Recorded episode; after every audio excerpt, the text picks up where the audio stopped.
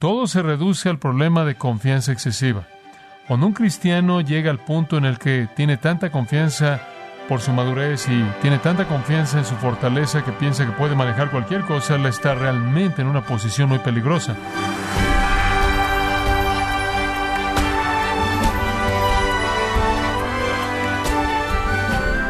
Bienvenido a esta edición de Gracia a vosotros con el pastor John MacArthur. Algunos cristianos buscan pareja en servicios de citas por Internet que usan métodos de personalidades compatibles. ¿Hay acaso alguna prohibición bíblica al respecto? ¿Es la compatibilidad un fundamento bíblico legítimo para establecer relaciones? Hoy John MacArthur continúa con el apasionante tema de las zonas grises, dándonos luz bíblica en esas áreas donde no existen las prohibiciones directas de la palabra de Dios. Parte de la serie Trampas de la Libertad Cristiana, aquí en gracia a vosotros.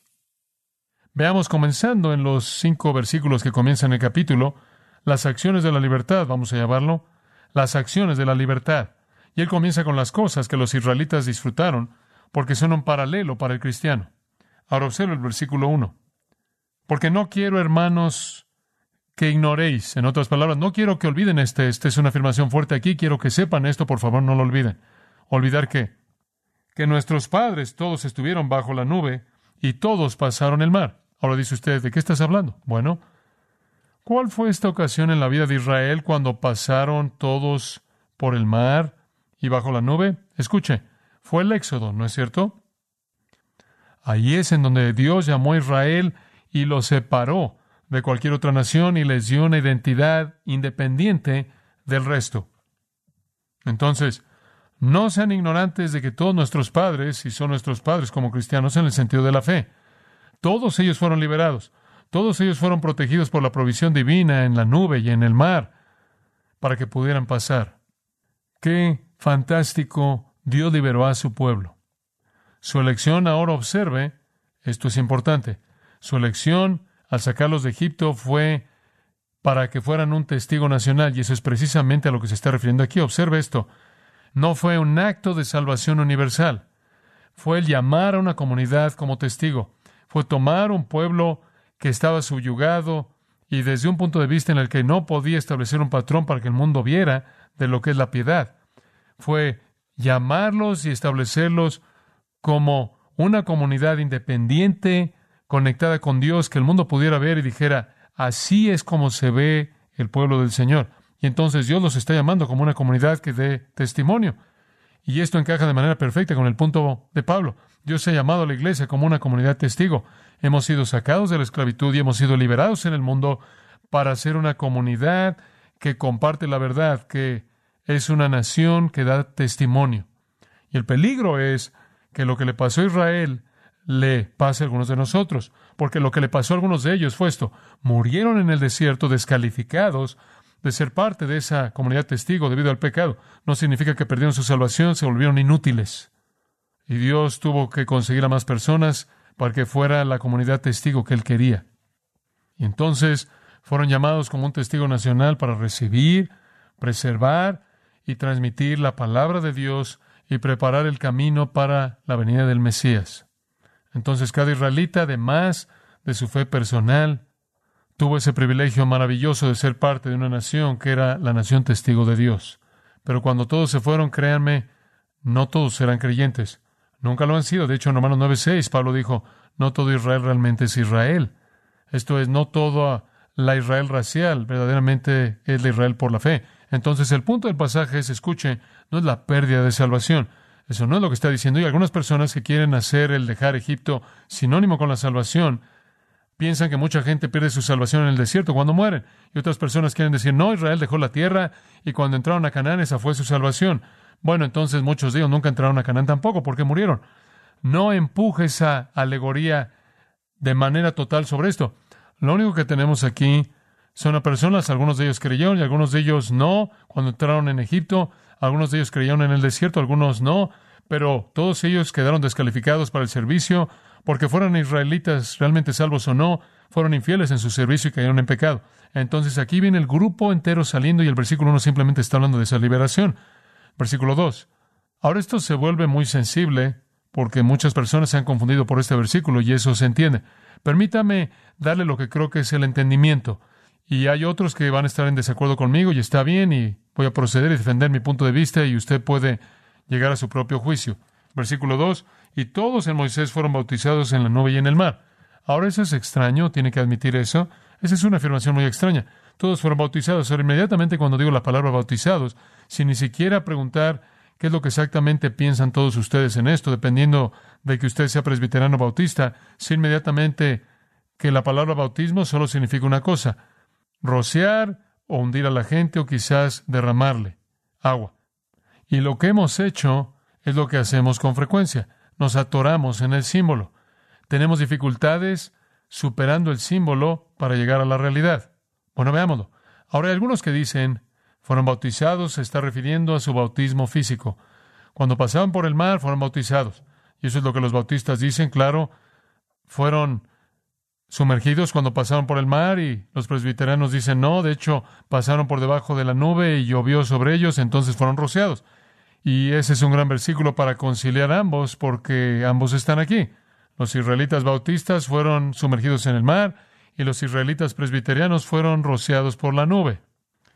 Bueno, no me gusta decirle esto, pero ninguna de esas dos posturas es verdad. Dice usted, ¿qué quieres decir?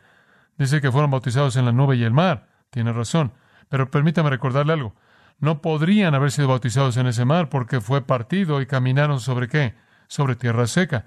Alguien dice, bueno, de hecho la parte norte del mar era muy baja y de hecho no hubo ningún milagro. Caminaron sobre algunos centímetros de agua y un pequeño niño dijo, puedo entender eso, pero ¿cómo es que el ejército entero de Faraón se ahogó en centímetros de agua? Entonces lo que usted tiene aquí es que pasaron sobre tierra seca, entonces eso no funciona. En segundo lugar, esa no es una nube de lluvia, amigos míos, esa es la nube Shekinah. Esa no está llena de agua, está llena de la presencia de Dios. En la noche se convertía en qué? En una columna de fuego. Y será difícil que se mantuviera a sí misma como una nube de lluvia bajo esas condiciones. Entonces de eso no está hablando. No está hablando de rocío, de bautizar físicamente. Dice usted, bueno, ¿de qué está hablando? Muy bien. Vayamos atrás del acto de involucrar al agua y entremos al símbolo.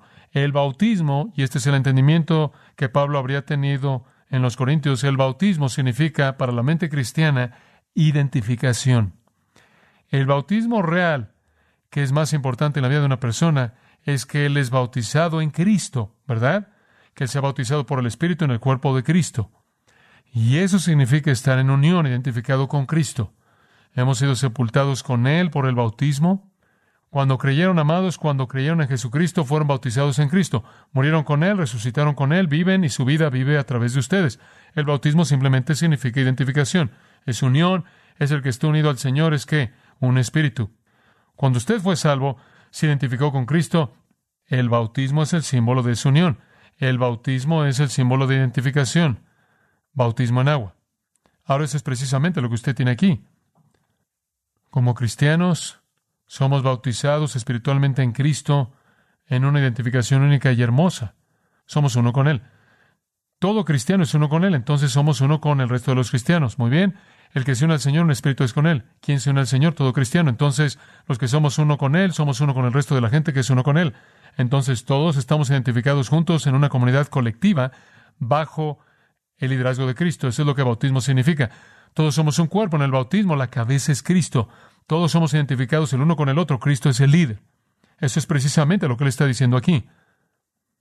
En el acto de salir de Egipto y en el acto de el todo, se observa el todo cinco veces, todos en el versículo 10, todos en el versículo 2, todos en el versículo 3, todos en el versículo 4, creo que es dos veces en el versículo 1. Entonces usted tiene a todos ellos saliendo todos ellos bajo la nube, todos ellos pasando el mar. ¿Qué significa esto? Esto significa que usted tiene una comunidad colectiva. Conforme todos estaban juntos, todos se identificaron con Moisés, todos siguieron su liderazgo, todos se identificaron con él, y eso es precisamente lo que está diciendo. La entrada a la iglesia es mediante el bautismo del Espíritu.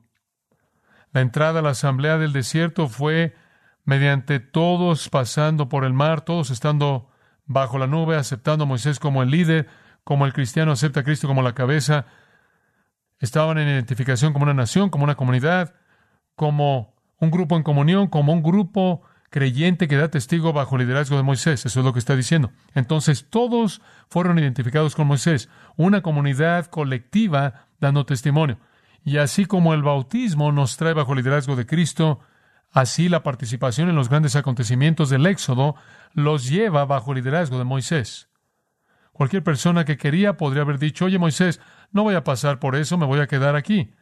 Y él pudo haberse aislado de esa comunidad colectiva que estaba bajo el liderazgo de Moisés. Ahora esa es la primera cosa. Dios los liberó y después Dios los identificó como una comunidad testigo. Es equivalente al cristiano siendo llamado por Dios a servir y unido con otros creyentes que son la comunidad testigo en esta época. Ahora observe que hay una tercera área de bendición, versículo 3. Y todos comieron el mismo alimento espiritual. Dice usted, ¿qué es alimento espiritual? Esa es la primera pregunta que hice. Alimento espiritual no significa que en cierta manera es etéreo y realmente no lo puede ver. No está hablando aquí de la esencia, está hablando, observe de esto, la fuente. El alimento espiritual es alimento que viene del Espíritu de Dios. Y cuando estuvieron en el desierto, ¿quién les dio su alimento? Dios. Por su Espíritu, Dios les entregó su alimento. Fueron sustentados por el maná. Es llamado alimento espiritual no porque su esencia es espiritual, era física, sino porque su fuente era espiritual, el Espíritu de Dios. Entonces todos fueron sustentados. A todos se les dio alimento y sustento. Y eso también es como los corintios y como los cristianos. Hemos recibido el sustento. Mi Dios pues suplirá todo lo que os falta. Dios nos lo provee. El que come este pan nunca tendrá hambre. El que bebe de esta agua, dijo Jesús, que nunca tendrá sed. Somos sostenidos. Entonces el paralelo otra vez está ahí. Y todos comieron el mismo alimento espiritual y todos bebieron la misma bebida espiritual. Eso es agua que fue provista por el Espíritu Santo.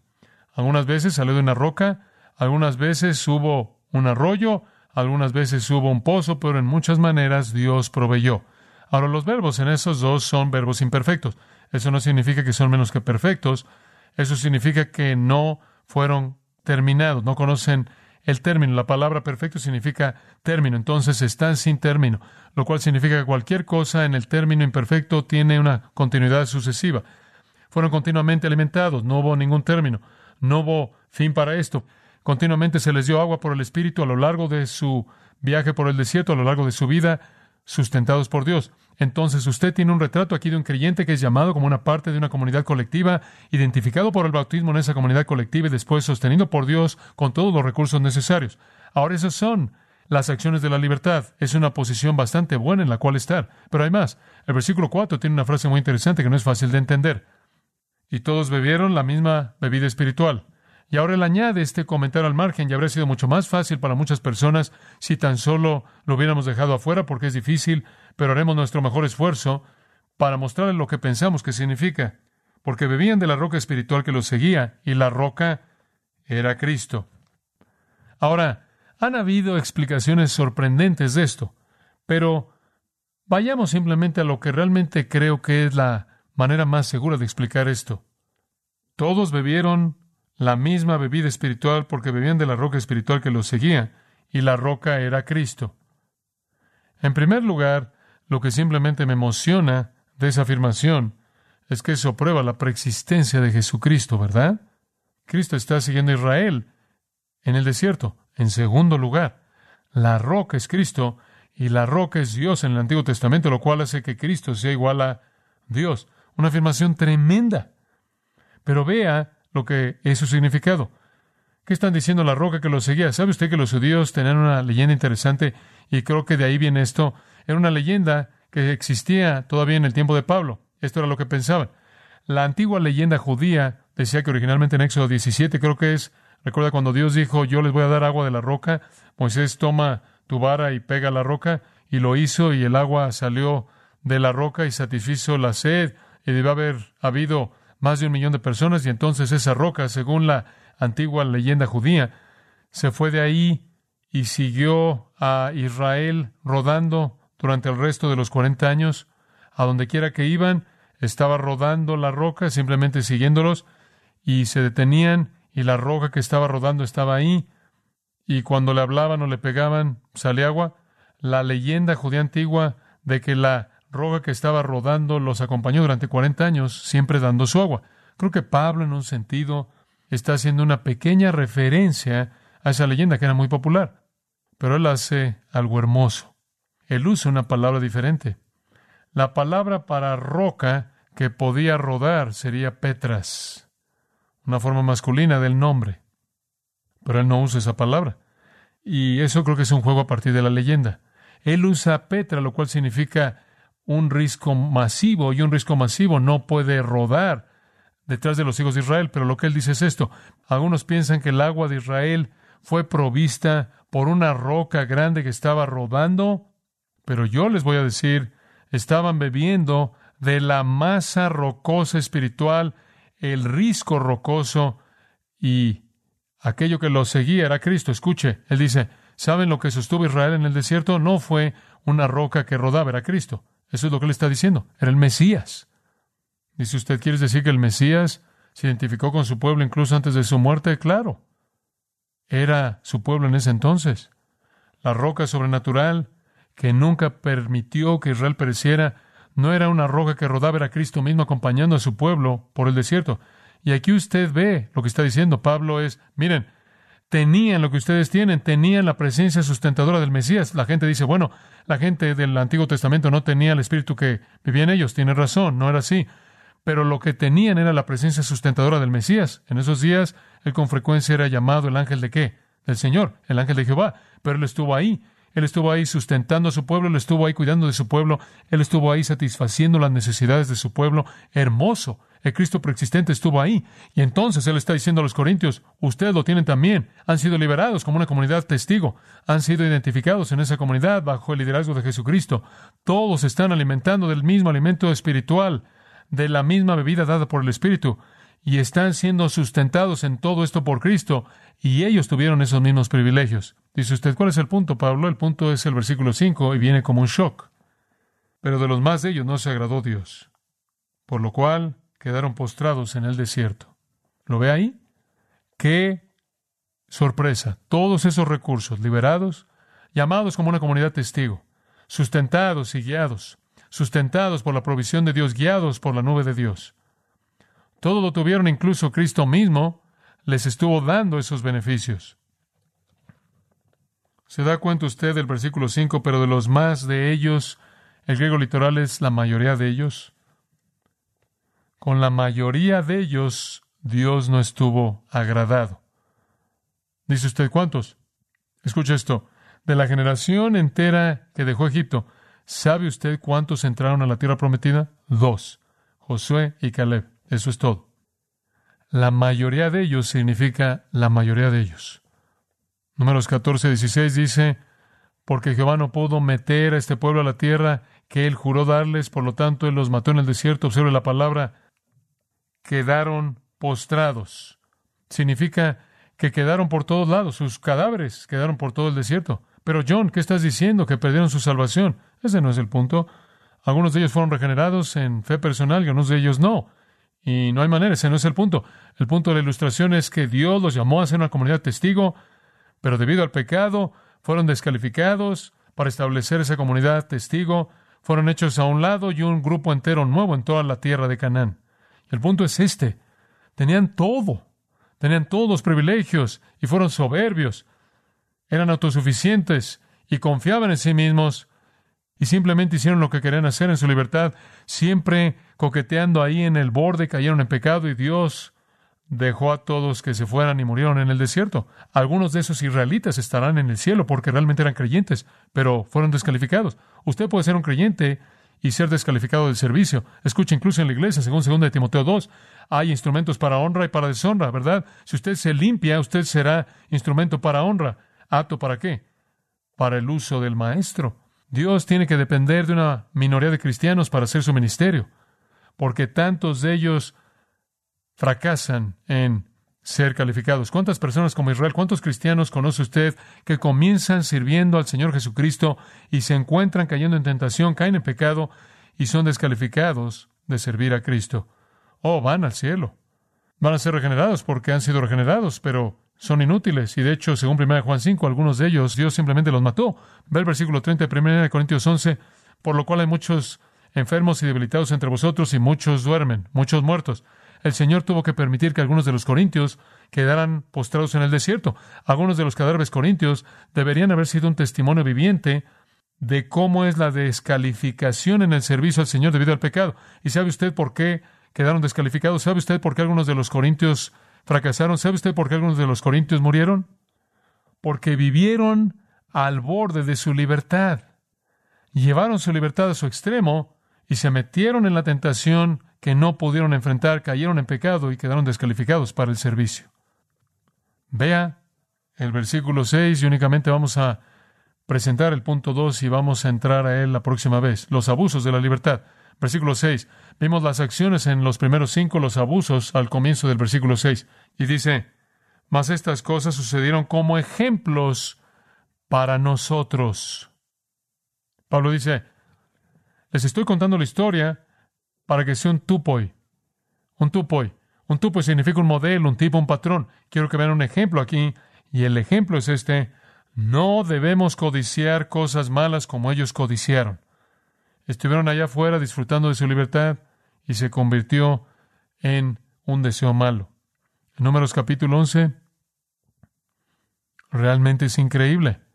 Estaban allá afuera, Dios estaba proveyendo toda necesidad que tuvieron. Después, versículo 4 dice, lloraron y dijeron, ¿quién nos dará carne para comer? Queremos carne. No somos vegetarianos. Nos acordamos si no les gustaba el maná, maná, maná, maná, es lo único que tenemos. Versículo 6. Nuestra alma se seca, nada más que este maná está delante de nuestros ojos. Me acuerdo cuando era un pequeño, solía ir a la casa de algunos amigos y me bromeaban hasta la actualidad que siempre decía lo mismo, porque esta querida dama siempre me daba lo mismo cada vez que iba allá a comer. O me quedé ahí un verano entero y diario me dio lo mismo. Y yo era un pequeño y cada vez que los veía siempre decía lo mismo. Hola John, ¿te acuerdas cuando solías decir sopa y sándwiches, sopa y sándwiches? Lo único que nos dan aquí son sopa y sándwiches. Bueno, eso es esencialmente lo que estaban diciendo aquí. Lo único que nos dan es maná, maná, maná, maná. Digo, es suficiente. Entonces, versículo 5, nos acordamos del pescado que comíamos en Egipto de manera gratuita. Los pepinos y sus bocas están haciendo agua, y los melones, y la cebolla, y el ajo. Y con frecuencia he pensado que con una dieta de pescado y pepinos y cebollas y ajo, me gustaría mantener mi distancia de esa cantidad de personas. Y dice en el versículo 34, usted sabe lo que pasó. Y Dios mató a aquellos que codiciaron. ¿Sabe una cosa? Es tan fácil en la vida cristiana, cuando usted lleva su libertad a su extremo, comenzar a ver hacia atrás a lo que solía tener y comenzar a codiciar esa vida antigua. Eso es lo que le está diciendo. Ustedes, corintios, que están llevando su libertad a su límite, van a enfrentar los patrones antiguos y van a caer en esos patrones antiguos. Y eso es lo que le pasó a Israel, que es un ejemplo, que cuando toman su libertad y la llevan a su extremo, entre lo que es su derecho disfrutar de lo que es pecado, van a ser tentados a caer en patrones antiguos de vida, de aquello de lo que Dios los redimió. Que esa sea una advertencia perpetua en contra de satisfacer un deseo malo por cosas prohibidas de la vida antigua. Escuche el Salmo 78, 27. Él hizo llover carne sobre ellos como polvo y ave como la arena del mar. Dice usted, ¿sabe usted? Dijeron, queremos carne. Entonces, ¿sabe usted lo que él hizo? Les dio tanta carne que dijo, cayó como polvo. Casi se ahogan. Y aves como la arena del mar. Digo, simplemente cayeron como bombas del cielo. Y cayó por todos lados. Y entonces comieron y les dio el deseo de ellos. Escuche esto. Mientras que su alimento estaba en su boca, la ira de Jehová vino sobre ellos y mató a los hombres escogidos de Israel. Por todo esto pecaron todavía y no creyeron en sus obras maravillosas. Por lo tanto, sus días Él consumió en vanidad y sus años en problemas. ¿Ve usted lo que hicieron? Querían lo que querían, entonces les dio lo que querían y después tomó a los mejores de ellos y les quitó la vida. ¿Por qué? Porque tuvo que limpiar eso de la comunidad testigo. Y esa es simplemente la razón por la que algunos creyentes pueden morir e ir con el Señor. lo mismo, porque son más de un problema en la comunidad testigo de lo que son como un bien. El abuso de la libertad lleva a una descalificación para el ministerio y puede llevar a la muerte. ¿Qué está diciendo esto para nosotros? Simplemente esto, cuidado con la confianza excesiva. Oremos. Padre, sabemos que conforme nos vemos a nosotros mismos, hemos sido librados, llamados como un testimonio colectivo, bendecidos, sustentados por la provisión de Dios, guardados por Cristo. Sin embargo, con qué facilidad podemos ser descalificados por el abuso de nuestras libertades. Enséñanos el dominio propio, enséñanos la disciplina personal, enséñanos a estar dispuestos a hacer un lado lo que podría ser nuestro derecho para ganar a otra persona y por causa de nosotros mismos para que no seamos colocados en un lugar de tentación. En el nombre de Cristo. Amén.